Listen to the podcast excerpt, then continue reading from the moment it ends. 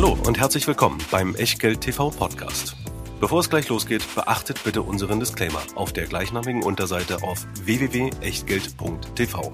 Auf die Inhalte dieses Disclaimers wird zu Beginn einer jeden Sendung explizit eingegangen. Und nun viel Spaß und gute Unterhaltung mit Tobias Kramer und Christian Weröhl. Herzlich willkommen aus Berlin, herzlich willkommen zu und bei Echtgeld TV und bei Kramer und Röhl. Wir haben heute für euch vorbereitet Spannendes rund um das Thema Gold, also nicht nur dem Edelmetall selber, sondern auch, was ein anderer Unternehmer mal mit diesem Gold gemacht hat. Dann schauen wir uns mal ein wenig in der Halbleiterbranche um. Da gab es ein paar spannende Entwicklungen und da gibt es vor allen Dingen ein spannendes Unternehmen, was einen sehr, sehr beeindruckenden Chart ausweist und dadurch äh, sich hervorhebt. Und wir haben dann noch einen kleinen asiatischen Ausflug vor, bevor wir zu dem kommen, was wir als Titelthema gewählt haben. Die billigsten ETFs in Deutschland. Und wir, das sind wie immer Christian Viröl und Tobias Kramer. Und wie immer gibt es natürlich auch heute unseren ewig gleichen Disclaimer. Und ich habe natürlich auch heute das Vergnügen, ihn vorzutragen. Denn alles, was wir hier bei Echtgeld TV machen, ist keine Aufforderung zum Kauf oder Verkauf von Wertpapieren, keine Rechtsberatung, keine Steuerberatung, keine Anlageberatung, sondern wir tun Meinungen kund. Und was ihr aus diesen Meinungen macht oder eben nicht macht. Das ist ganz allein eure Sache und auch euer Risiko. Wir können dafür jedenfalls keinerlei Haftung übernehmen. Genauso wenig wie wir eine Gewähr für Richtigkeit, Vollständigkeit und Aktualität der Unterlagen übernehmen können, die ihr natürlich auch zu dieser Sendung in Hülle und Fülle bekommt. Und zwar nur in der Echtgeld TV Lounge. Und wer es denn immer noch nicht weiß, was die Echtgeld TV Lounge ist, nach der Sendung oder auch gerne parallel, wenn ihr multitaskingfähig seid, www www.echtgeld.tv. Einfach mal nachschauen, dort registrieren und dann seid ihr im Verteiler, habt Zugang zu den Unterlagen und bekommt natürlich auch alle News von uns immer mit, insbesondere die Einladungen zu den Sendungen. Und dann verbleibt uns auch noch zu sagen, dass euch diese Sendung präsentiert wird von unserem neuen Depotpartner von Scalable Capital. Die drei Depottypen findet ihr über den Link unterhalb dieses Videos. Da könnt ihr euch darüber informieren, ob ihr den Free Broker, den Prime Broker oder den Prime Broker Flex nutzen wollt. Wir haben uns für den Prime Broker für 2,99 entschieden, werden innerhalb dieses Kontenmodells hier auch unsere Orders durchführen und ja, wollen euch mit auf den Weg geben, Schaut euch das Ganze mal an. Schaut euch mal an, wie ihr euch bei 1300 ETFs aufstellen könnt. Ein paar davon stellen wir ja heute vor. 4000 Aktien gibt es eben auch noch. Und wie Christian so gerne sagt, wer es mit 4000 Aktien nicht schafft, positive Performance zu machen, dem ist auch mit 7.000 oder 8000 nicht geholfen, Christian.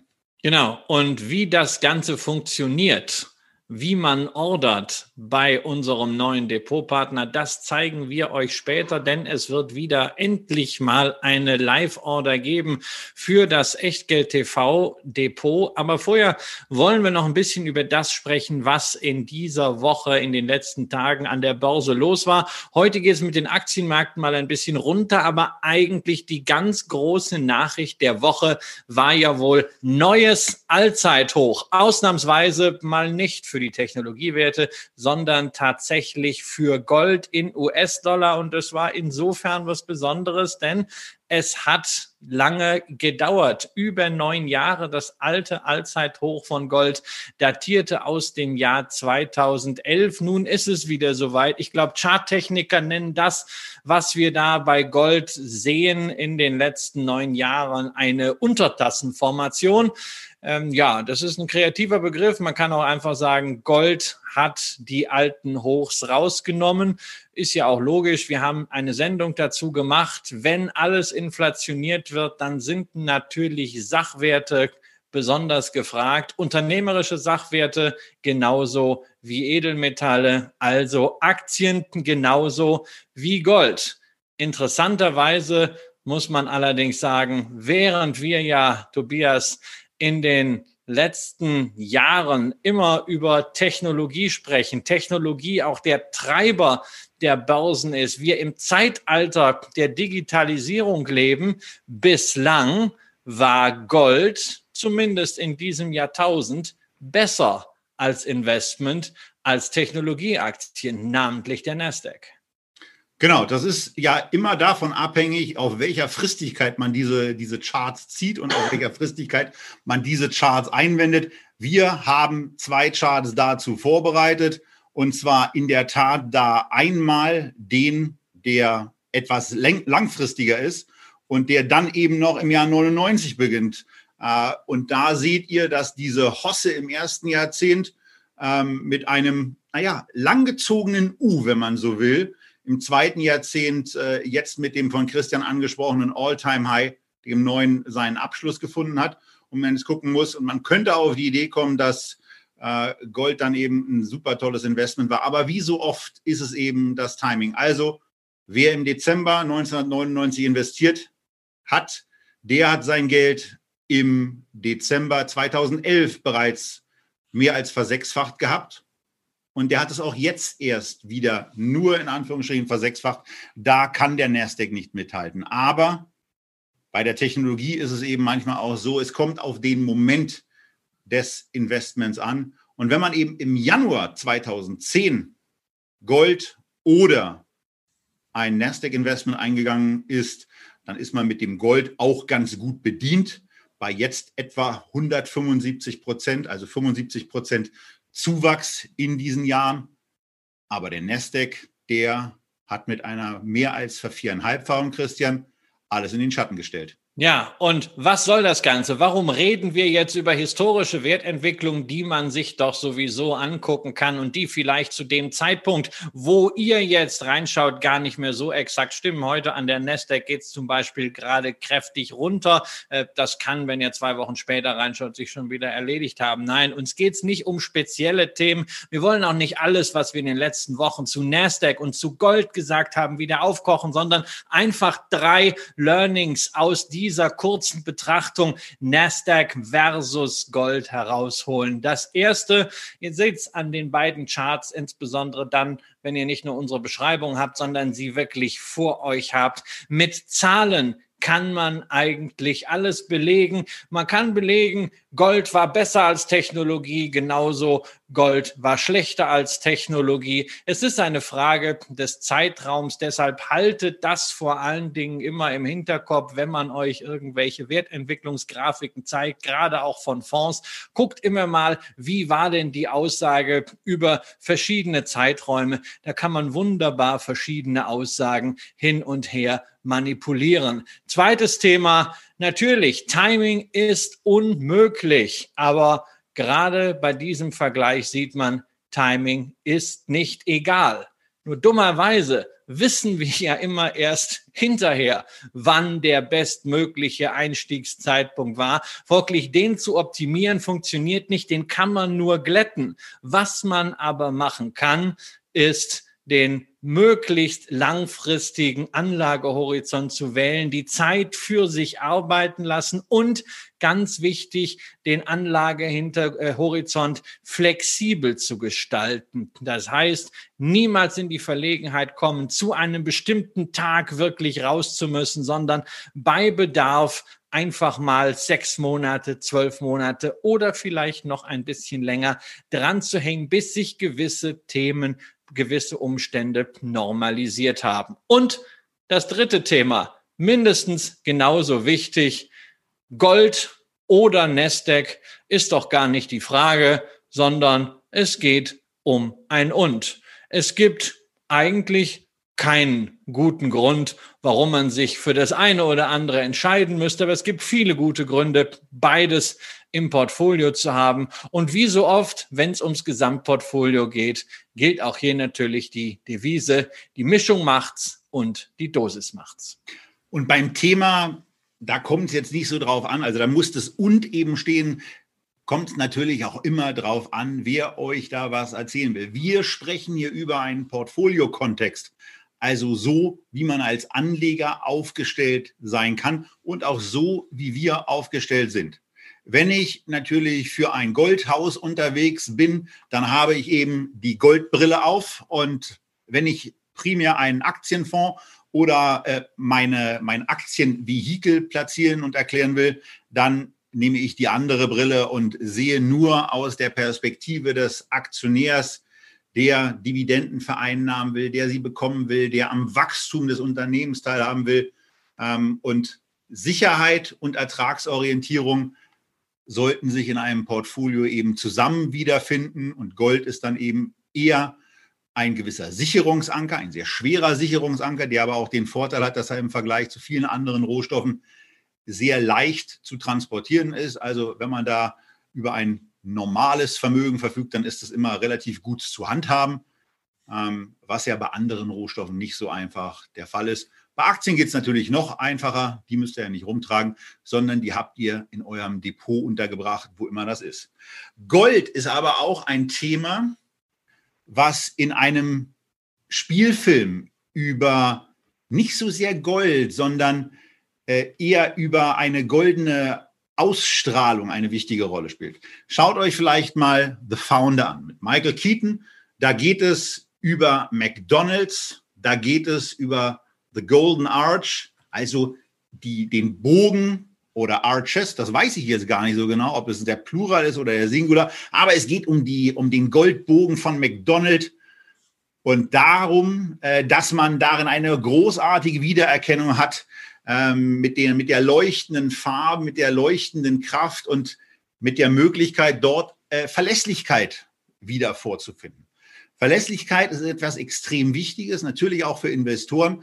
Und vor dem Hintergrund ist es dann eben schon aus, schon auch ein Aufmerker, wenn ein Unternehmen wie McDonald's dann die Quartalszahlen vorlegt im Quartal der Krise und dann eben darüber berichten muss, dass die Umsätze um ein Drittel und die Gewinne, Christian, sogar um zwei Drittel zurückgegangen sind.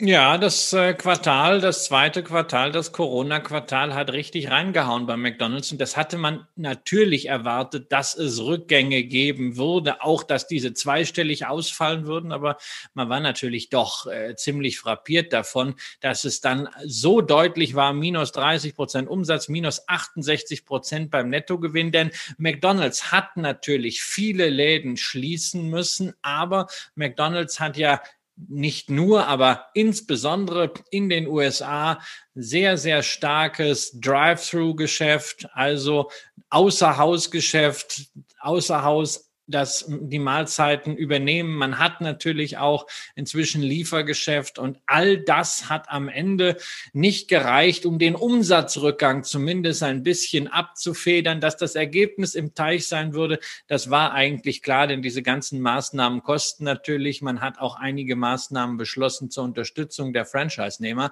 Ähm, deshalb ging es mit der Aktie natürlich auch ein bisschen nach unten, wie überhaupt McDonald's ja so im Konzert der Restaurantketten, insbesondere aus den USA, da sind ja die großen Fastfood-Ketten alle börsennotiert, ja nur so irgendwie im Mittelfeld herumschwimmt aktuell. Ja, aber wenn man, wenn man sich mal anguckt, wie sich das Ganze seit 2019 entwickelt hat, dann hat natürlich auch das Unternehmen einiges äh, zu verkraften gehabt. Wer wieder mal an Platz 1 steht, ist das Unternehmen, was wir in der Januar 2019 Sendung aus Dresden äh, schon mal thematisiert hatten als eine der absoluten Top-Performer-Aktien. Domino's Pizza zeigt als Aktie auch seit Januar 2019, wo der Futter- und Investmenthammer hängt.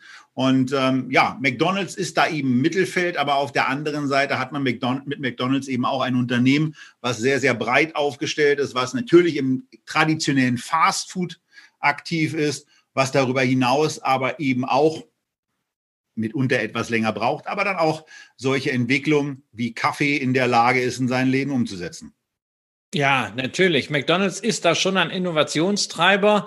Ähm, man kann natürlich bei der Größe immer sehr, sehr viel probieren, muss aber auch immer natürlich darüber nachdenken, äh, lässt sich das dann in der Masse umsetzen? Also vor einigen Jahren hat McDonald's ja in Deutschland diese Obsttüte eingeführt und da fragt man sich immer, na ja, da ist halt eine Weintraube drin oder zwei und so Apfelstücke vor allem. Hm, wäre ja schön, wenn da irgendwie Mango drin wäre, aber die Masse gibt es natürlich überhaupt nicht her. Ich meine, die würden wahrscheinlich die halbe Welt Produktion an Mango aufkaufen. Sie sind zumindest damals, als sie die Apfeltüte einführten, aus dem Stand der größte Nachfrager nach Apfel äh, geworden aus der Gastronomie. Und das zeigt einfach, ja, dieses Dickschiff, das braucht manchmal Zeit, bis es sich dann bewegt. Aber dann kommt die Bewegung auch gewaltig. Und das ist etwas, worauf man als Anleger natürlich auch jetzt wieder setzen darf. Dass die Zahlen momentan schwierig sind, ist das eine. Aber dass McDonald's McDonald's natürlich eine immense Marktposition hat und eine große Marktmacht auch am Kapitalmarkt, was Finanzkraft angeht. Das ist halt das andere Thema und das versetzt McDonald's natürlich in die Lage, in dieser Krise jetzt, wo viele Konkurrenten zu kämpfen haben. Ähm, wir haben eben für diejenigen, die die Charts sehen können, ja mal die Cheesecake Factory mit reingenommen, die ja nicht nur Käsekuchen, sondern auch äh, herzhaftes Essen verkauft. Ähm, da ist der Kurs abgestürzt, analog zum äh, operativen Geschäft. Und das ist natürlich etwas, die Schwäche vieler Restaurantbetriebe, natürlich auch der zahlreichen Gastronomiebetriebe, die überhaupt nicht börsennotiert sind, die keinen Zugang zu Kapital haben. Das wird McDonald's natürlich ausnutzen können. Ähm, das ist natürlich schade, wenn man die kulinarische Vielfalt bedenkt. Ähm, das Essen wird scheinbar irgendwie ein bisschen eintöniger werden. Das tut mir persönlich sehr, sehr weh. Als Investor muss ich natürlich sagen, für McDonald's liegt darin, in dieser zu erwartenden Marktbereinigung und Digitalisierung des Gastronomiesektors für einen Marktführer eine geniale Chance. Ja, und was es in der Vergangenheit einfach immer zu sagen gibt, ist, dass es eigentlich nur einen Fehler gab, McDonald's nicht im Depot zu haben. Wenn man sich den Chart seit 1990 anguckt, dann ist das eben schon alleine von der Kursentwicklung hochgradig beeindruckend, dass sich ein Investment eben verzwanzigfacht hat. Wenn es einem dann aber auch noch gelungen wäre, seine Dividenden immer auch wieder mit anzulegen und dafür weitere Aktien zu kaufen und vom Zinseszinseffekt dann zu profitieren, dann seht ihr eben, wenn ihr es sehen könnt, dass sich ein Investment knapp verfünfzigfacht hat. Und für die, die es nicht sehen, da auch wieder der Aufruf, rechts ranfahren, in der Lounge anmelden, Unterlagen herunterladen und kurz auf den Chart schauen und dann wieder weiterfahren. Äh, aber nach Möglichkeit nicht während des Autofahrens raufgucken. Äh, auch im kurzfristigen Vergleich, Christian, sieht das Ganze immer noch ganz brauchbar aus. Ja, Dividende ist ein Riesenthema natürlich bei McDonald's. Einer der Dividendenaristokraten im S&P 500 mit der Rendite momentan rund 2,5 Prozent. Das ist ganz ordentlich, selbst wenn der Payout sich allmählich natürlich äh, dem äh, oberen Viertel nähert. Aber das ist alles noch äh, verkraftbar. Anleger sollten allerdings bedenken, dass McDonald's äh, Aktionäre in den letzten Jahren, man kann fast schon sagen in den letzten Jahrzehnten, sehr, sehr üppig verwöhnt hat, eben nicht nur mit steigenden Dividenden, sondern auch mit Aktienrückkäufen. Diese Aktien, die man jetzt zurückgekauft hat und die nach wie vor auf der Bilanz lasten, die werden bilanziell gegen das Eigenkapital gerechnet. Den Faktor haben wir mehrfach schon besprochen bei großen US-Aktien. Das sorgt dafür, dass das bilanzielle Eigenkapital negativ ist.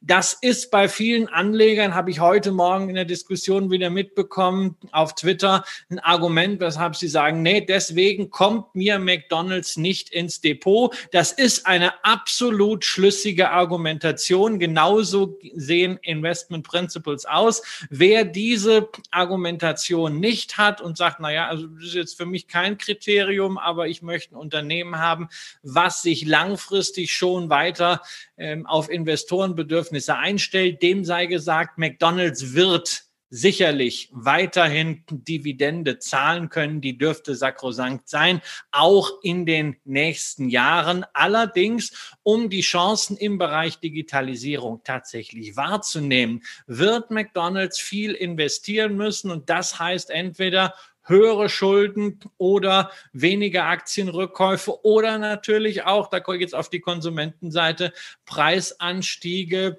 im operativen Geschäft, also bei den Burgern und Fritten, was man dort sonst alles verkauft, beziehungsweise was die Franchise-Nehmer verkaufen, dass man das indirekt über die Gebühren macht. Das heißt, wer sich jetzt entscheidet für McDonald's, sollte nicht unbedingt glauben, dass der Shareholder Return, die Wertschöpfung, so schnell kommt, sondern wer sich jetzt hier entscheidet, der sollte unbedingt drei bis fünf Jahre mitbringen und auch Verständnis dafür haben, dass es mal zu längeren Wartezeiten kommt. Sicherlich nicht beim Burger, aber durchaus bei den nächsten Erfolgsmeldungen. Jetzt ist die Zeit, wo man in diesen Markt investieren muss.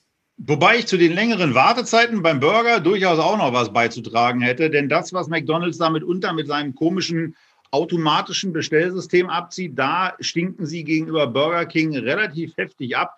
Aber das war nur jetzt eine einmalige Kundenbeobachtung von meiner Seite aus. Da ist man mal auf der Autobahn unterwegs, da muss man mal wieder, ich gehe ja lieber zu Burger King, da musste ich dann mal wieder äh, aufgrund weiblicher Intervention auf dem Beifahrerplatz bei McDonald's ranfahren und irgendwie äh, kriegen wir es oder die es bei McDonald's eben nicht so auf die Kette, diese automatische Bestellung durchzubringen. So, Eine Sache, wir wollen ja nicht nur, wir wollen ja nicht nur über Sachen sprechen, die wir schon aus unserer Kindheit kennen, sondern wir sind ja ein bisschen älter, ja, und da redet man natürlich gerne über Essen und Trinken, aber wir müssen auch mal über etwas reden, was hip ist. Wir müssen über das große Thema Technologie reden und auch da gab es diese Woche etwas, zu vermelden bei einem Schwergewicht aus dem S&P 500, nämlich bei der Halbleiter-Ikone. Und die Rede ist von Intel, wo es Zahlen gab und diese Zahlen waren, wie in der Tech-Branche momentan nicht ungewöhnlich, richtig gut. Vergangenheit bei Intel großartig. Trotzdem ist die Aktie kräftig abgebrezelt, denn der Blick nach vorne, Tobias, der war alles andere als gut.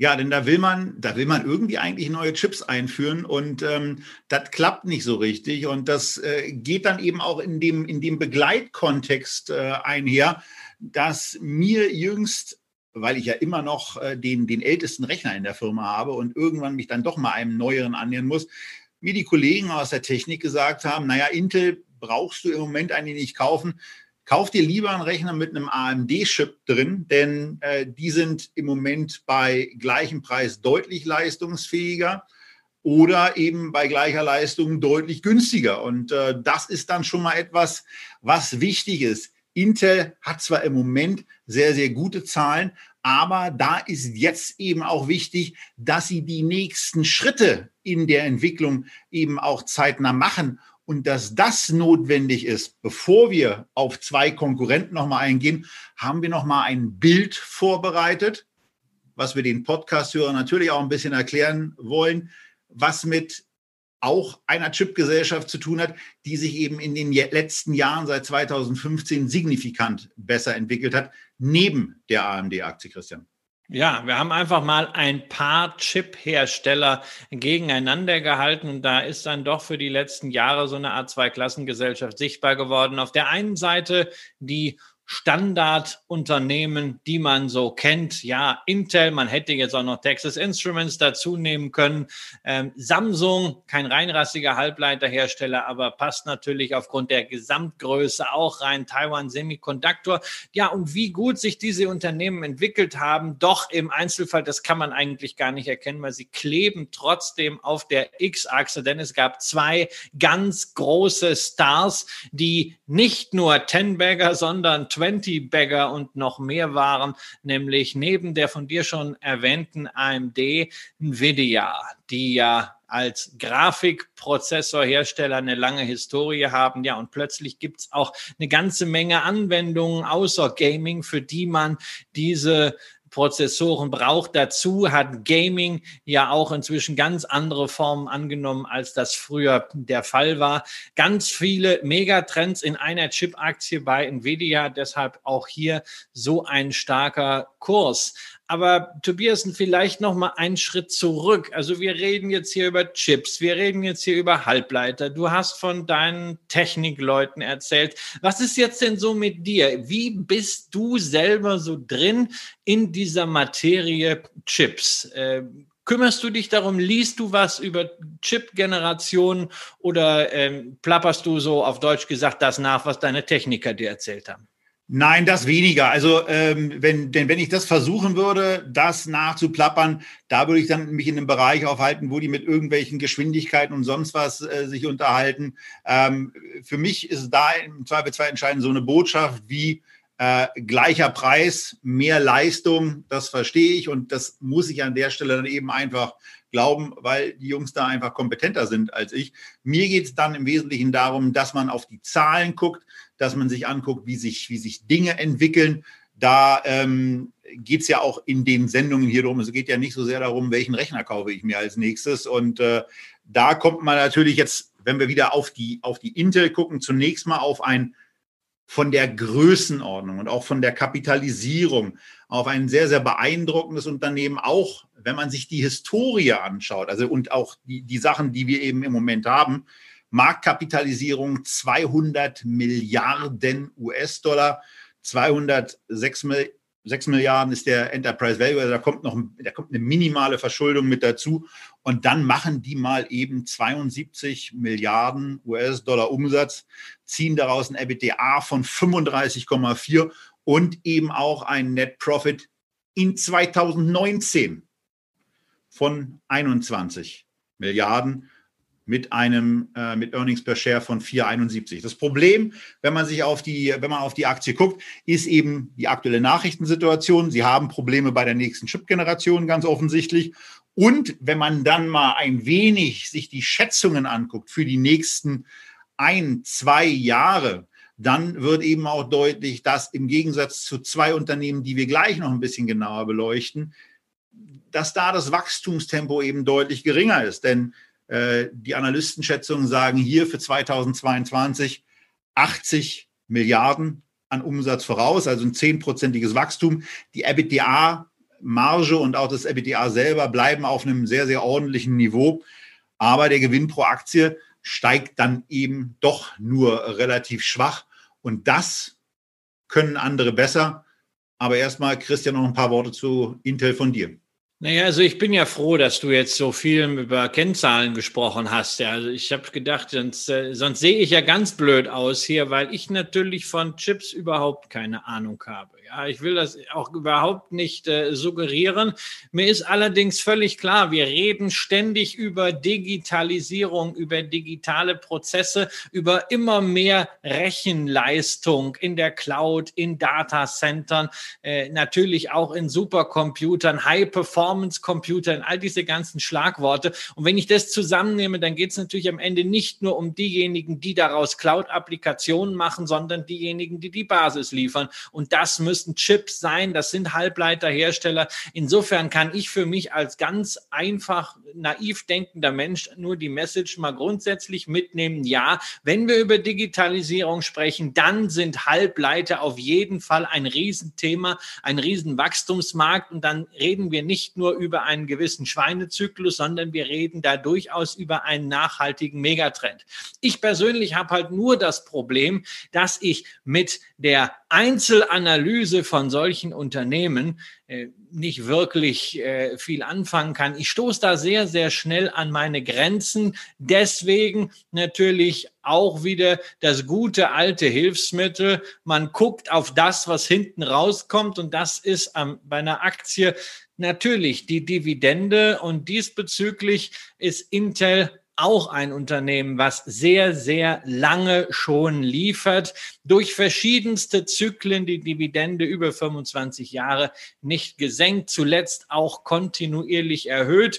Nun ja, die Rendite ist jetzt nicht großartig mit 2, irgendwas Prozent, aber es ist für eine Technologieaktie sehr ordentlich. Auch die Bewertung der Aktie ja. mit einem 10er KGV, da muss ich sagen, ja, da kann ich mich durchaus weiter mit anfreunden. Ich habe sie auch lange im Depot, habe also auch eine attraktive Yield on Cost mittlerweile, habe mit Genugtuung zur Kenntnis genommen, dass Intel eben nicht nur ein Problem in der Chipproduktion hat, sondern dass man auch in vielen Bereichen nach vorne schaut, zum Beispiel was das autonome Fahren angeht. Man hat Mobileye relativ kurzfristig nach dem Börsengang schon übernommen. Das hat zwar viel Geld gekostet, aber man hat sich damit ideal verstärkt. Also man tut schon etwas. Nur, das muss ich auch sagen, ich bin skeptisch geworden, als ich in der Kommunikation zu den jüngsten Halbjahreszahlen eben gelesen habe,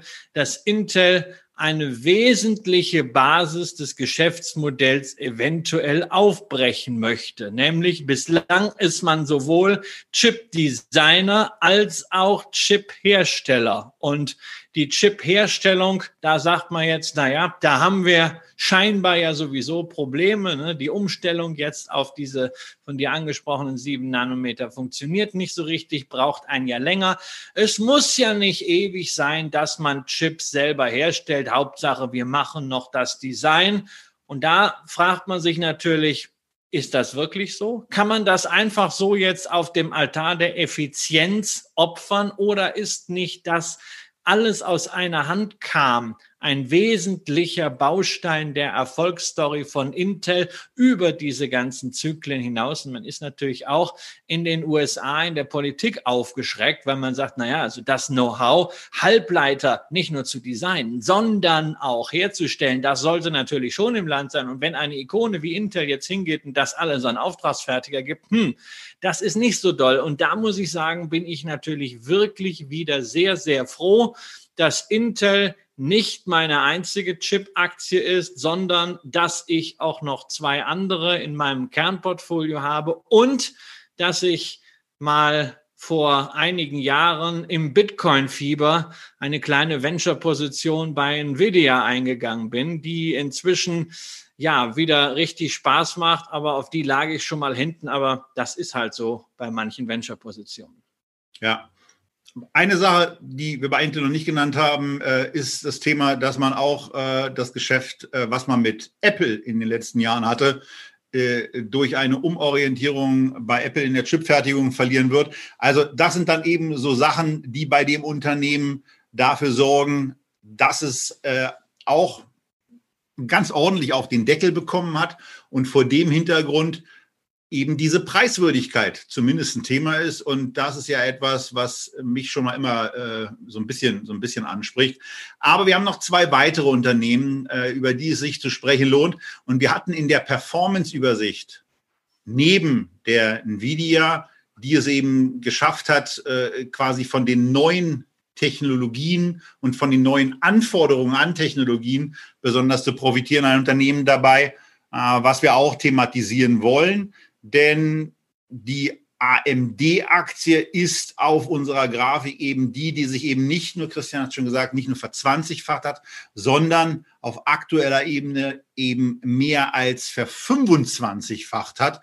Und da muss man natürlich auch so ein bisschen einschränkend dazu sagen, äh, wie schon beim Gold am Anfang der Sendung, macht da natürlich auch vieles der Moment des Beginns der Grafikzeichnung aus. Denn so um den Jahreswechsel 2015 ging es der AMD als Gesellschaft nicht so unbedingt gut. Äh, da musste man sich ähm, restrukturieren, hat das dann auch geschafft.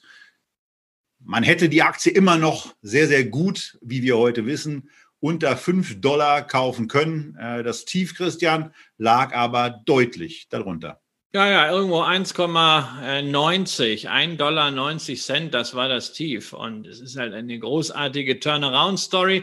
Schön übrigens und für die Hightech-Branche leider nicht typisch angeführt wird diese Turnaround-Story von einer Frau, von Lisa Sue, äh, der CEO äh, seit mehreren Jahren. Das ist ihre Story. Sie ist eine große Wette eingegangen auf das Thema High Performance Computing und diese Wette ist voll aufgegangen. Man hat rechts gleichzeitig die Produktion auf das eingestellt, was dann jetzt auch nachgefragt wird. Das ist wichtig. Man muss Trends antizipieren. In der Chipindustrie habe ich gelernt, die Produktionszyklen haben etwa drei bis fünf Jahre Vorlauf. Und das heißt also, genau damals in diesem Tal hat man die richtigen Entscheidungen getroffen, sodass man jetzt voll am Markt ist, dass man jetzt entsprechendes Wachstum auch lukrieren kann der Blick auf die Zahlen, ja, Vergangenheits-KGV von 176, Marge EBITDA nur 10 Prozent, während Intel auf über 30 Prozent kommt. Da sieht man, das steckt bei den Zahlen noch mitten in diesem Turnaround drin. Aber da ist jetzt Musik drin, da ist jetzt Dynamik mit dabei. Ähm, und da gilt für Anleger natürlich, stay with the trend. The trend is your friend. Meiner Ansicht nach, ich kann so etwas nicht einschätzen, kann das fundamental nicht begründen. Wer dabei ist bei solchen Aktien, der sei wirklich gratuliert zu seinem äh, Spürnäschen, äh, zu seiner Risikobereitschaft, diesem Trend auch dann zu folgen und das nicht alles wegzurebalancieren, wenn man mal in einer so guten Aktie drin ist, dieses Momentum auszukosten. Und das kann auch noch weitergehen. Und all diejenigen, die nicht dabei sind bei AMD, die müssen sich jetzt entweder entscheiden zu sagen, okay, dieses gesamte Thema High Performance Computing ist so spannend, da ist noch genügend Musik drin und AMD ist eine der Aktien, mit denen man dieses Thema im Depot haben kann. Oder man sagt, na ja, mit der Börse, mit den Aktien ist das eben so wie mit den Straßenbahnen. Es kommt immer wieder eine neue und man muss nichts hier einer Aktie hinterherlaufen. Ähm, es ist natürlich schön, einen solchen Multibagger im Portfolio zu haben, aber gleichzeitig gab es natürlich genügend etablierte Unternehmen, die technologischen Wandel nicht hingekriegt haben und die entweder verschwunden sind oder vor sich hin siechen. Eine solche Story ist wirklich schon extraordinär.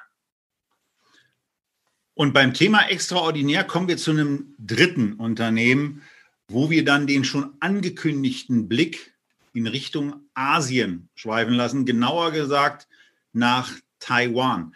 Da gibt es ein Unternehmen, was hochgradig beeindruckend die eigene Geschäftsentwicklung vorangetrieben hat, was mittlerweile auch bei der Marktkapitalisierung an Intel vorbeigezogen ist, Christian, jetzt in den Top 10, wenn ich das richtig wahrgenommen habe, eingezogen ist, mit einer Marktkapitalisierung von über 400 Milliarden US-Dollar.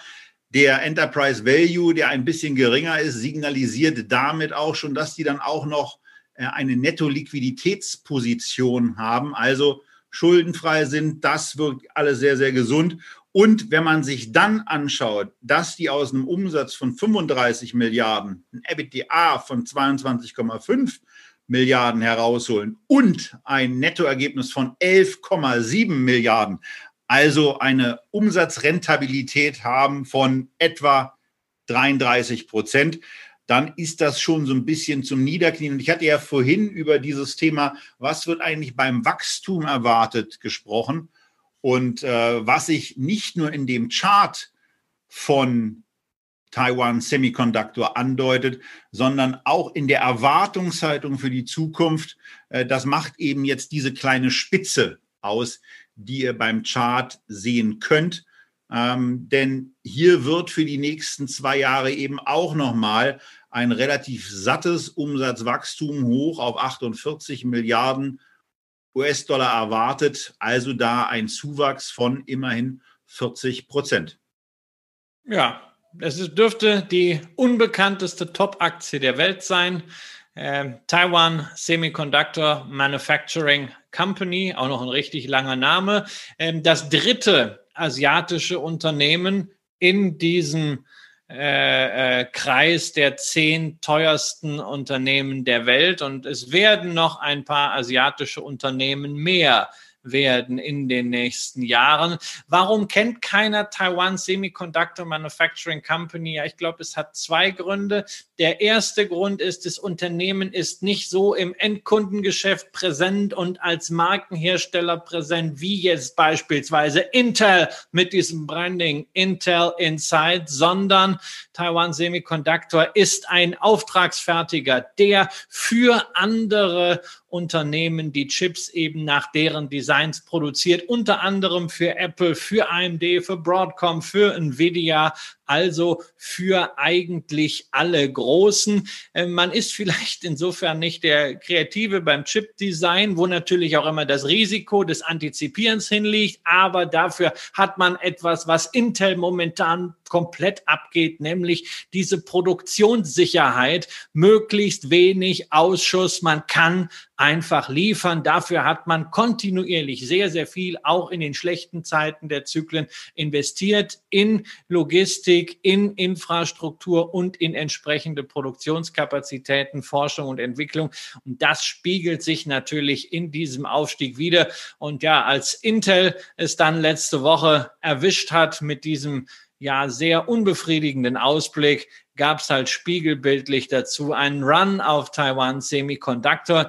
Die Aktie hat sich also jetzt gewisser Beliebtheit erfreut, wobei und das ist das zweite Thema, warum viele Investoren die Aktie nicht im Portfolio haben. Es ist zumindest aus Deutschland heraus extrem schwierig, taiwanesische Aktien zu kaufen, wenn man sie direkt möchte. Man muss da einen Umweg gehen, den Echtgeld-TV-Zuschauer kennen von deiner Halbleiteraktie im Depot von der Samsung. Man braucht also ein aktienvertretendes Zertifikat, ein Depository Receipt. Nur über diesen Umweg ist die Aktie handelbar. Tja, und das wollen viele Anleger eben nicht. Ja, und wenn Sie das nicht wollen, dann finden Sie ja vielleicht noch eine andere Möglichkeit. Denn jetzt nur eine Aktie aus Taiwan zu nehmen, wäre ja dann ähm, vielleicht auch ein bisschen zugespitzte, eine zugespitzte Risikoposition. Und da wir schon in Asien sind, dachten wir uns, wir gucken da mal ein bisschen genauer nach. Wir hatten es in einer der letzten beiden Sendungen meiner Erinnerung nach ohnehin auch nochmal als Frage im äh, QA-Bereich, den wir nach diesen Aufzeichnungen immer noch durchführen.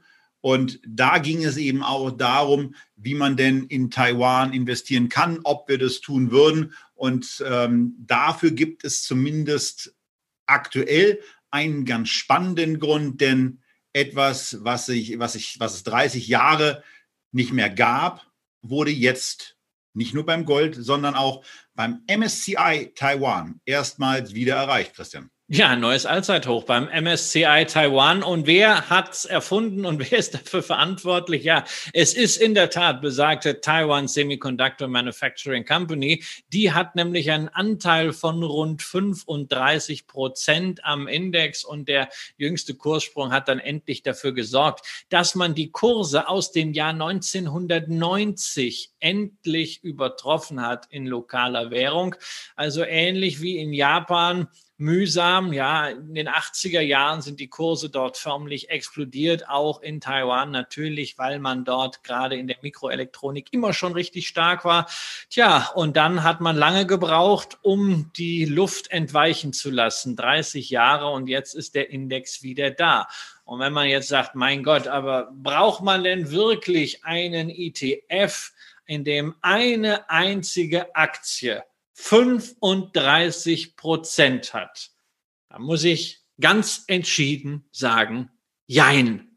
Denn natürlich als Investment einfach so zu sagen, Mensch, ich investiere jetzt in dieses Land, in Taiwan, ähm, da und das mit einem breit gestreuten ETF. Nein, also dafür ist der MSCI Taiwan sicherlich das falsche Instrument.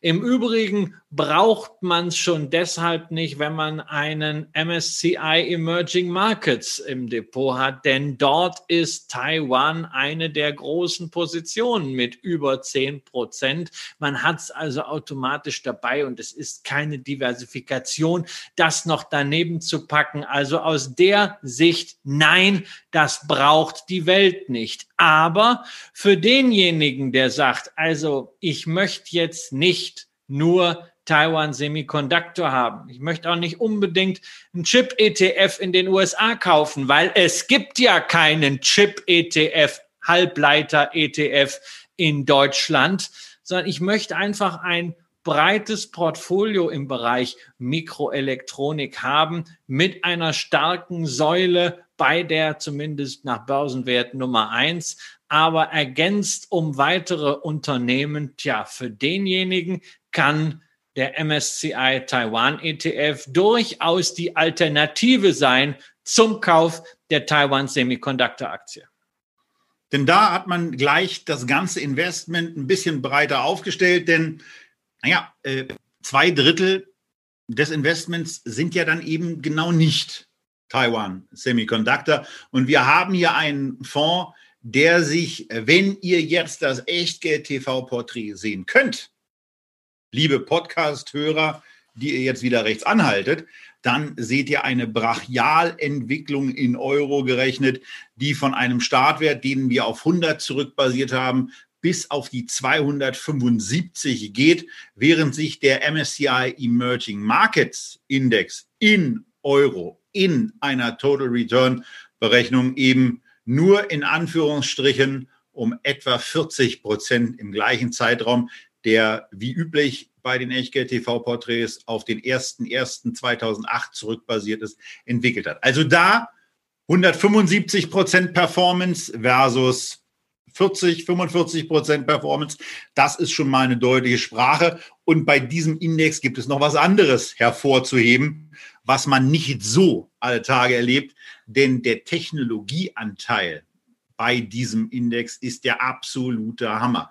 Ja, Zwei Drittel Technologie, daran sieht man schon, wir reden hier nicht über einen Länderindex, wir reden hier nicht darüber, Diversifikation ist das große Thema, sondern wir reden darüber, das ist eine Möglichkeit, in einen Hightech-Technologie-Standort in Asien zu investieren. Ist ungefähr genauso groß wie Nordrhein-Westfalen von der Fläche her. 23 Millionen Taiwanesen arbeiten dort und sie sind halt wirklich sehr, sehr stark im kompletten Bereich der Mikroelektronik auch wenn die Firmen, die wir in der Top Ten Liste sehen, den meisten Anlegern nicht sagen werden, wie zum Beispiel eine Mediatek, äh, auch das ein äh, Fertigungsspezialist für mikroelektronische Bausteine oder natürlich auch Hon High Precision. Da sagt man jetzt, ja klar, okay, Hon High Precision schon mal gehört. Nein, also ich hatte es auch noch nicht gehört, aber die Marke von Honhai, die kennt man natürlich. Foxconn, der Auftragsfertiger, auch der steckt da drin. Das, daran sieht man schon, das ist ein großes Technologie-Outsourcing-Thema. Und wer davon ausgeht, dass Asien sich in diesem Bereich weiter entsprechend positionieren kann. Und Taiwan hat eben da einen sehr großen Vorsprung. Der kann diesen ETF als Surrogat als Ersatz für Taiwan Semiconductor nehmen. So, jetzt haben wir im Grunde vier Investments in diesen Halbleiterbereich. Wirklich ein Megatrend. Ohne Chips keine Digitalisierung und natürlich auch kein 5G und was es alles gibt. Vier haben wir, drei Aktien.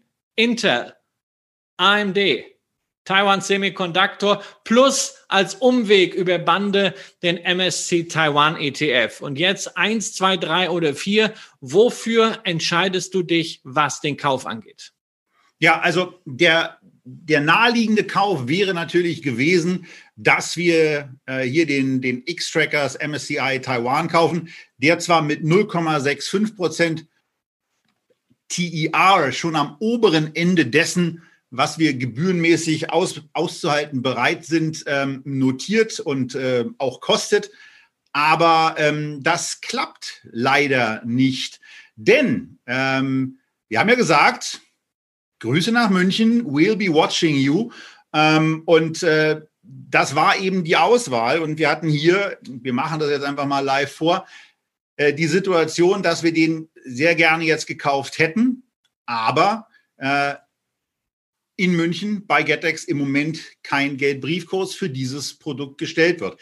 Das ist insofern nicht so ganz schlimm, weil ähm, das zweite Unternehmen, äh, für das ich ja eine natürlich schnell vorhandene äh, Sympathie habe, da ist es eben so, ähm, dass wir in der Vorbereitung zumindest gesehen haben, dass da eine entsprechende Kursstellung da ist. Und da haben wir ja auch gesagt, wir gucken dann eben auch genauer hin, um mal die Börsenplätze zu vergleichen. Denn bei unserem Brokerage-Partner Scalable können wir ja nur in Anführungsstrichen bei einem Broker beziehungsweise bei einer Gegenpartei handeln. Und das ist eben Getex. Und wir sehen die Briefkurse, die hier sind, die in Realtime angezeigt werden, die sind im Grunde genau so, wie wir es auch vermutet haben, auf dem Niveau. Also 40,52 ist im Moment der Briefkurs, manchmal 40,53.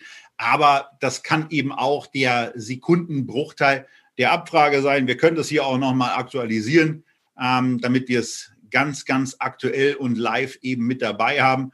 Äh, jetzt sind wir bei 53. Jetzt ist Lang und Schwarz an der Stelle mal den 1 Cent günstiger. Aber man sieht eben schon daran, dass man nichts zu befürchten hat, auch wenn man zu einer Zeit, wir sind ja jetzt in äh, de, den Abendstunden schon unterwegs, äh, wenn man zu einer Zeit kauft, wo die deutschen Börsen nicht mehr offen haben, bei Intel ist das nun natürlich auch ein sehr eingeschränktes Problem. Und Christian, jetzt kommen wir genau zu dem Punkt, den du kürzlich eben schon mal hervorgehoben hattest, dass es ja ähm, bei Scalable so ist, dass man etwas ungewöhnlicher äh, den, den ganzen Orderbereich äh, dort gestaltet hat. Also ich habe da jetzt äh, bisher eben 2000 Euro hinüberwiesen. Da kommen ja noch ein paar Depotwerte äh, demnächst rein. Und wenn ich Intel hier eben eingebe, bin ich ziemlich schnell da, sehe auf einmal auch diesen, diesen Kurs. Und ähm, ja, jetzt ist es so, dass du ja etwas schon beobachtet hast, was du ganz praktisch findest. Wenn ich auf Kaufen drücke und dann eben eingebe, dass ich wie üblich für unsere 1000 Euro äh, ordern will, dann bietet er mir hier 24 Stück an. Aber wir versuchen ja eigentlich immer für ein bisschen mehr als 1000 Euro zu kaufen, damit wir dann eben 25 Stück ist auch eine schöne glatte Zahl. Und dann bereiten wir eben hier die Order vor. Fällt dir noch was ein, was ich noch zu beachten habe? Nee, das ist ja das Schöne. Das ist, das ist sehr einfach. Also das ist, äh, andere würden sagen, es ist idiotensicher. Ich würde das mal sagen, es ist röhlsicher. Ja, da kann man jetzt wenig falsch machen, wenn man mal bis dorthin gekommen ist. Gut, und von daher äh, sind wir dann eben, ich dachte, du redest länger, ich wollte gerade was trinken. Mm. Aber dann sind wir eben auch an der Stelle, wo ich sage, geschätztes Ordervolumen passt für mich. Stop hinzufügen brauche ich nicht, Limit hinzufügen brauche ich auch nicht. Ähm, und jetzt, jetzt machen wir das an der Stelle eben, haben den Auftrag an dem Punkt entgegengenommen. Wahrscheinlich hat die dusselige Aktie jetzt gerade noch mal 1 Cent, 2 Cent angezogen in der Phase, wo ich das gemacht habe. Das ist aber auch nicht schlimm, denn äh, über die Jahre hinweg äh, und über die Dividenden hinweg, die da so kommen werden, sollte das eben alles gut sein. So, und jetzt äh, scheint es schon alles erledigt äh, zu sein. Hier ist der Kauf, der mir bestätigt wurde, abgerechnet wurde mit 40,54. Ähm, und damit haben wir jetzt mal die ersten, den ersten Tausender äh, wieder investiert. Äh, das letzte Mal ist ein wenig länger her. Und natürlich kommt in dieses Depot auch der Gesamtbestand rein, den wir da so haben. Wir prüfen im Moment noch, ob es dabei die eine oder andere Übertragungsschwierigkeit geben kann.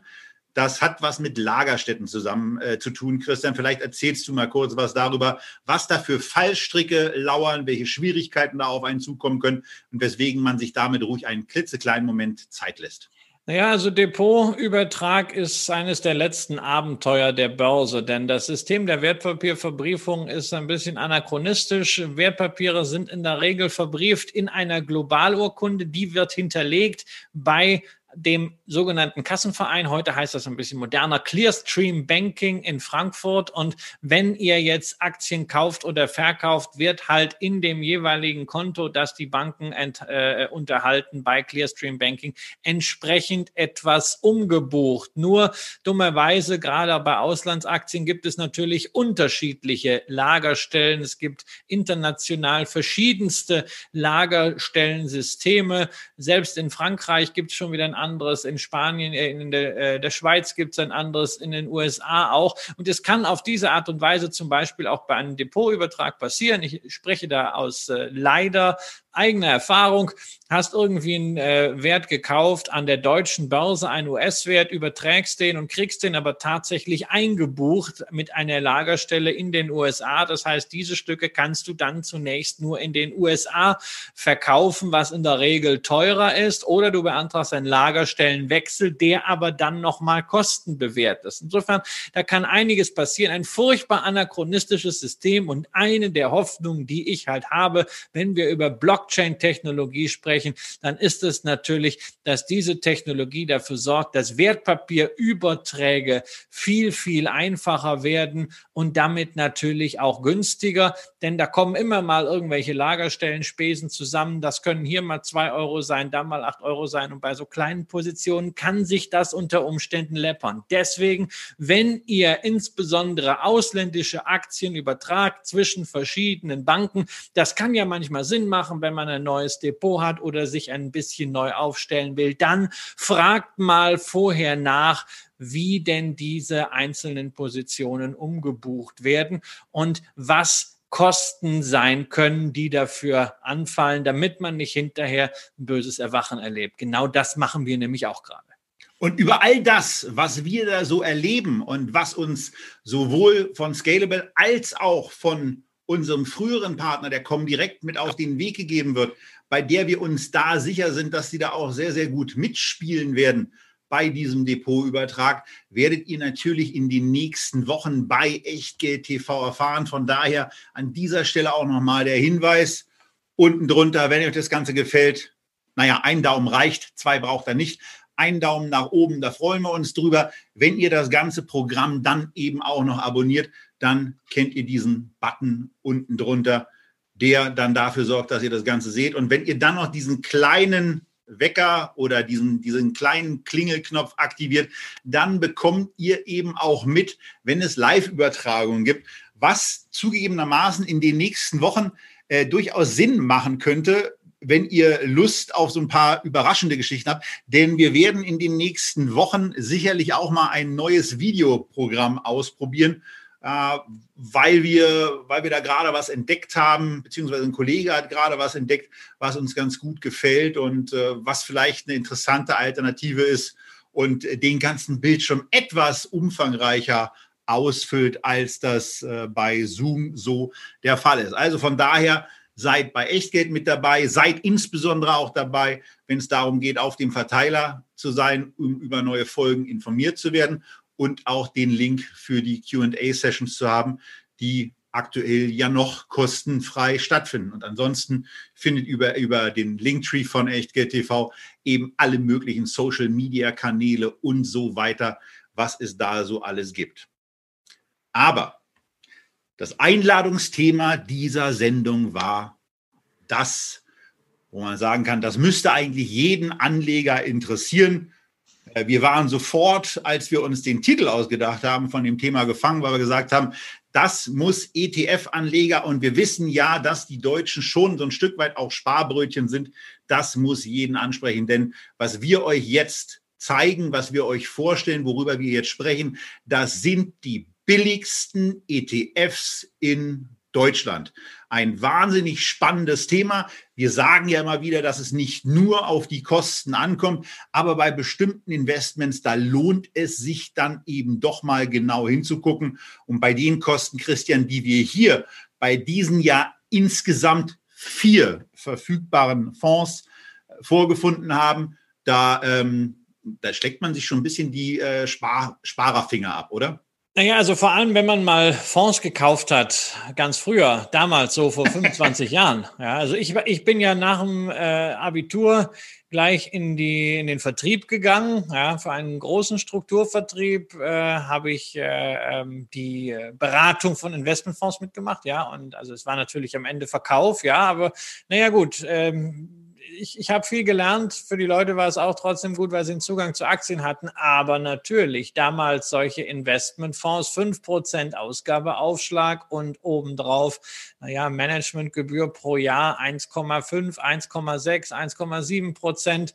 Das gibt es ja heute noch vereinzelt. Es gibt aber heute Möglichkeiten, das deutlich zu drücken. Man kann sich Kickbacks selber auszahlen über entsprechende Systeme oder man kauft einfach gleich ETFs. Ich weiß noch, wie die ersten ETFs anfängen. Da, da hat man gesagt, oh Mensch, das ist ja cool. Da hast du einen Fonds, da hast du 500 Wertpapiere drin, da zahlst du nur 0,3 Prozent. Da waren es 0,25, dann waren es 0,2 Prozent. Und jetzt haben wir tatsächlich bei den billigsten ETFs Deutschland 0 0,04 Prozent jährliche Gebühr. Natürlich keinen Ausgabeaufschlag und trotzdem eben nicht nur ein paar Aktien, sondern auch über 500 Aktien. Klar, sowas geht nicht mit irgendwelchen Exoten. Da reden wir über den liquidesten Aktienmarkt der Welt, sprich über die Wall Street. Aber 0,04, da muss man sagen, das ist eigentlich innerhalb von Millisekunden sind das Schwankungen. Das sind Kosten, die nimmt man kaum noch wahr. Und es ist großartig, was da für eine Effizienz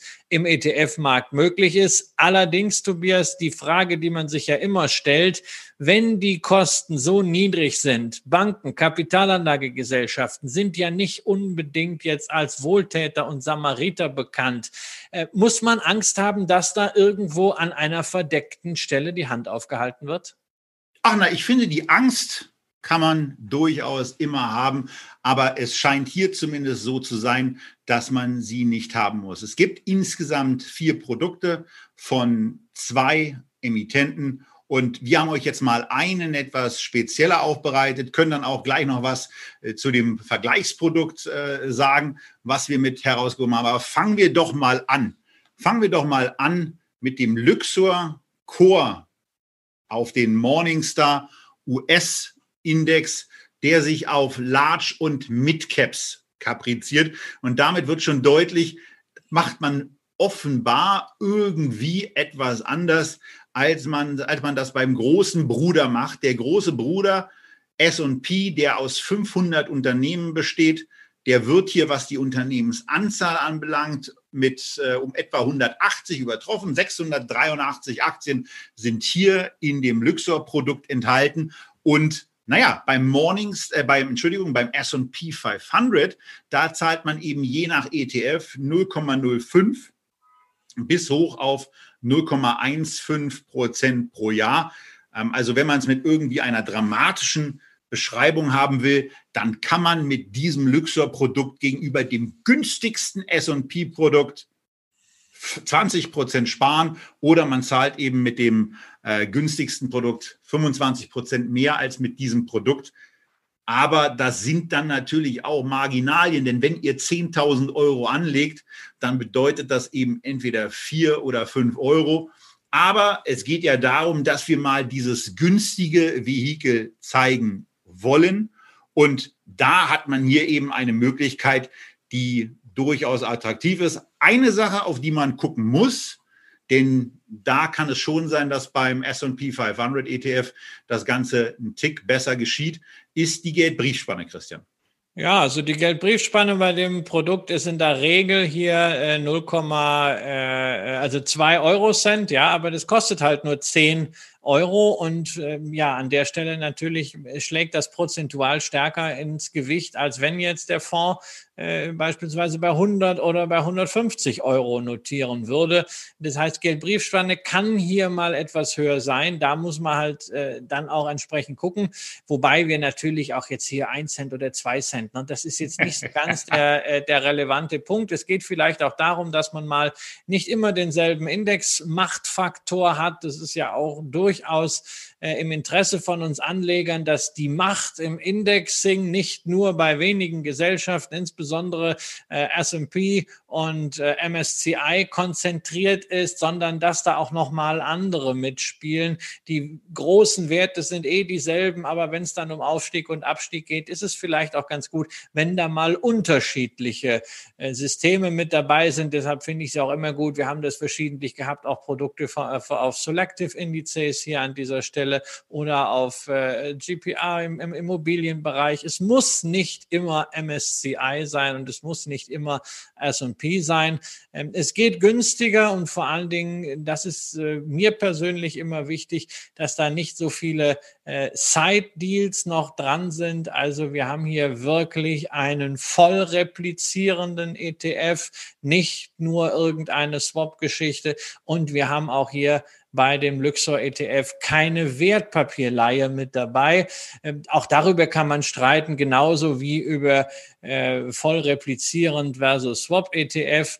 Ähm, am Ende geht es um Produktwahrheit und Produktklarheit. Das, was drin sein soll im Index, sollte meiner Ansicht nach auch im ETF sein.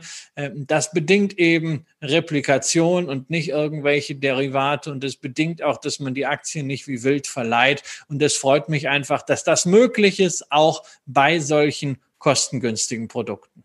Wir haben euch also mal die Produkte hier zusammengefasst, über die wir hier reden, über die man sich dann auch im Vergleich äh, das Ganze mal anschaut. Und da haben wir eben weil wir ohnehin auf der Luxor-Website waren äh, und sind bei dem alten, immer noch unter der Bezeichnung offenbar laufenden Comstage, jetzt eben Luxor S&P 500 ETF mit der Wertpapierkennnummer ETF 012 angekommen. Und da ist es eben so, dass dieses Produkt dann eben 500, genauer gesagt sind es 505 Positionen im Moment enthält. Und ihr seht da mal die Gewichtung, wie eine Microsoft gewichtet war am 27.07., wie eine Apple gewichtet war. Und direkt daneben seht ihr den Core Morningstar US, der eben etwas breiter ist. 683 Werte sind da enthalten.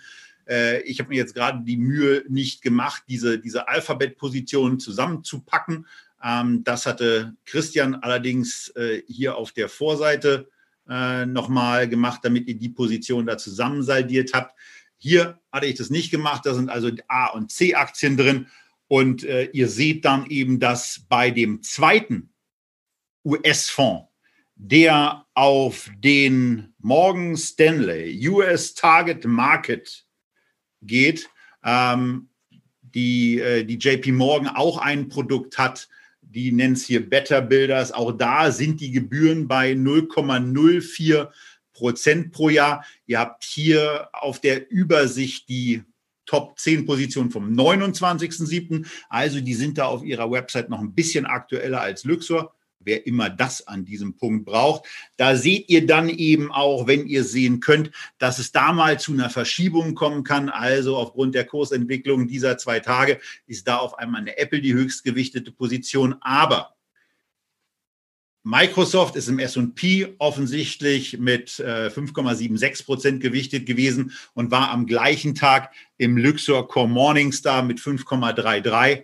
Prozent gewichtet und zwei Tage später im JP Morgan Better Builders US Equity mit 5,45. Und da auch an der Reihenfolge kann man eben erkennen, wenn man sich diese Grafik und diese Folie anschaut, dass das im Grunde genommen identisch ist. Da kommt noch ein bisschen was zu, was die Gewichtung der Top-Aktien minimal reduziert. Aber von der Wertentwicklung, Christian, ist das eigentlich das Gleiche, nur mit dem Vorteil, der vor allen Dingen auch bei größeren Kapitalmengen dann schon interessanter wird, dass man ihn zu sehr, sehr günstigen Konditionen bekommt. Genau, also Wertentwicklung, das ist gehopst wie gesprungen. Ja, also da macht es wirklich äh, den Unterschied wie der Wert, ob man jetzt äh, drei Minuten eher oder drei Minuten später äh, einsteigt oder aussteigt. Das ist völlig egal. Es sind einfach andere Indexanbieter. Man hat extrem günstige Kosten und das ist auch das Wesentliche, was wir euch mal zeigen wollten. Es muss nicht immer S&P, es muss nicht immer MSCI sein und es muss auch nicht immer iShares sein. Gleichwohl natürlich ganz klar der Hinweis: Beide Fonds sind noch relativ klein. Der von Luxor hat 70 Millionen Euro, der von JP Morgan nur 10.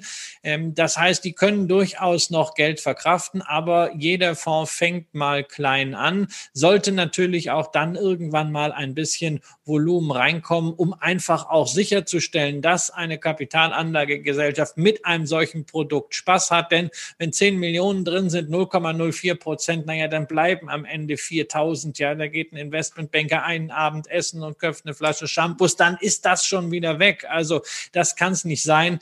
Ähm, deswegen warten wir mal ab, dass da ein bisschen Volumen reinkommt. Wir haben heute unseren Teil dazu beigetragen, einfach mal den Fokus darauf zu lenken, was diese Produkte können. Der Kostenvorteil hat hier keinen Qualitätsnachteil. Ansonsten, wenn ihr ein S&P 500 im Depot habt, dann ist es natürlich kein Grund, den zu verkaufen, um jetzt ein paar Bruchteile eines Prozents an Kosten einzusparen. Aber vielleicht ist das ein Thema bei der nächsten Order, mal nicht nur nach iShares zu gucken, nach den üblichen Verdächtigen, nach MSCI, sondern auch mal links und rechts bei anderen ETF-Gesellschaften und anderen Anbietern. Genau. Und ihr wisst ja, dass wir ohnehin dieses Thema der Midcaps ganz spannend finden. Äh, hier ist es jetzt Leider muss man an der Stelle sagen, noch nicht so, dass sich das besonders ähm, an der Performance bemerkbar macht. Dafür sind die viel zitierten Performance-Anteile der Dickschiffe aus dem Technologiebereich im S&P wie auch die Gewichtung aktuell einfach zu groß. Vielleicht wird es irgendwann mal ein bisschen anders aussehen. Wenn euch diese Produkte interessieren, dann habt ihr zwei sehr, sehr preiswerte Möglichkeiten in die USA und in den USA zu investieren. In Luxor Core Morningstar US oder den JP Morgan Better Builder US Equity. Aber ich hatte ja gesagt, es gibt insgesamt vier Produkte, die diese Merkmale erfüllen. Und da kann man bei JP Morgan einfach mit dazu sagen, es gibt die, ähm, es gibt die Variante für den faulen Menschen, ähm, der, wo, die, wo die Erträge dann gleich wieder, äh, wieder angelegt werden. Und es gibt eine Variante, wo eben auch ausgeschüttet wird. Das ist das zweite Produkt, was wir hier nicht mit aufgenommen haben. Und beim Luxor äh, ist es so, dass es ein solches 0,04 Prozent Produkt eben nicht nur auf die USA gibt, sondern auch auf das Vereinigte Königreich. Aber wenn die Brexiteers eben die Wahl gewinnen, dann müssen sie auch damit klarkommen, dass sie in der Sendung hier keine Rolle spielen. Genau. Und das war es mit der heutigen Echtgeldfolge. Die letzte Echtgeldfolge, die ich zumindest von diesem Platz aus machen werde für einige Wochen, denn ich äh, verlasse äh, Berlin tatsächlich endlich mal wieder. Ich habe auch nachgeschaut, äh, seit wann ich nicht mehr geflogen bin. Das war seit dem 24. Februar. Und ja, jetzt wird's mal wieder höchste Zeit und das werde ich tun. Ich begebe mich in den Urlaub. Die Sommerfrische natürlich auf Mallorca, was aber nicht heißt, dass es keine Sendung geben wird. Die wird es geben. Sie wird nur ein bisschen anders. Aber freut euch drauf. Wir haben ein paar schöne Sachen vorbereitet. Ansonsten bleibt gesund, macht's gut. Bis nächste Woche. Und eine Ankündigung kann man dazu eben auch noch machen. Christian wird nicht nur weg sein, sondern wir werden uns, und äh, das hat man im Vorfeld eben auch besprochen, äh, zwei Sachen endlich mal wieder vornehmen. Wir werden mal wieder ein wenig die Gefilde der Mainstream-Investments äh, verlassen und uns ein wenig stärker auf Aktien so aus der zweiten oder auch dritten Reihe konzentrieren, die aber die Echtgeld-TV-Kriterien erfüllen, also eine Marktkapitalisierung haben von mindestens 100 Millionen Euro und parallel dazu auch noch über ein Mindesthandelsvolumen an den Börsen von 50.000 Euro am Tag verfügen. Und ähm, weil wir dann ohnehin gerade in dem Modus drin sind, dass wir Aktien besprechen, wir zeigen euch kommende Woche, was wir da so für interessant halten und dann seid ihr mal wieder dran. Ihr habt es euch ausreichend häufig gewünscht in den Kommentaren und von daher Feedback Returns in zwei Wochen ist es soweit. Die Wunschbox wird eröffnet an dem Tag, wo ihr die Mail dazu erhaltet. Und damit sagen wir jetzt alles Gute, bleibt gesund, tätigt tolle Investments. Und wenn ihr wie Christian auch Urlaub macht, dann vor allen Dingen eins, erholt euch gut und genießt die freie Zeit und genießt, dass ihr die Möglichkeit dazu habt. Alles Gute aus Berlin.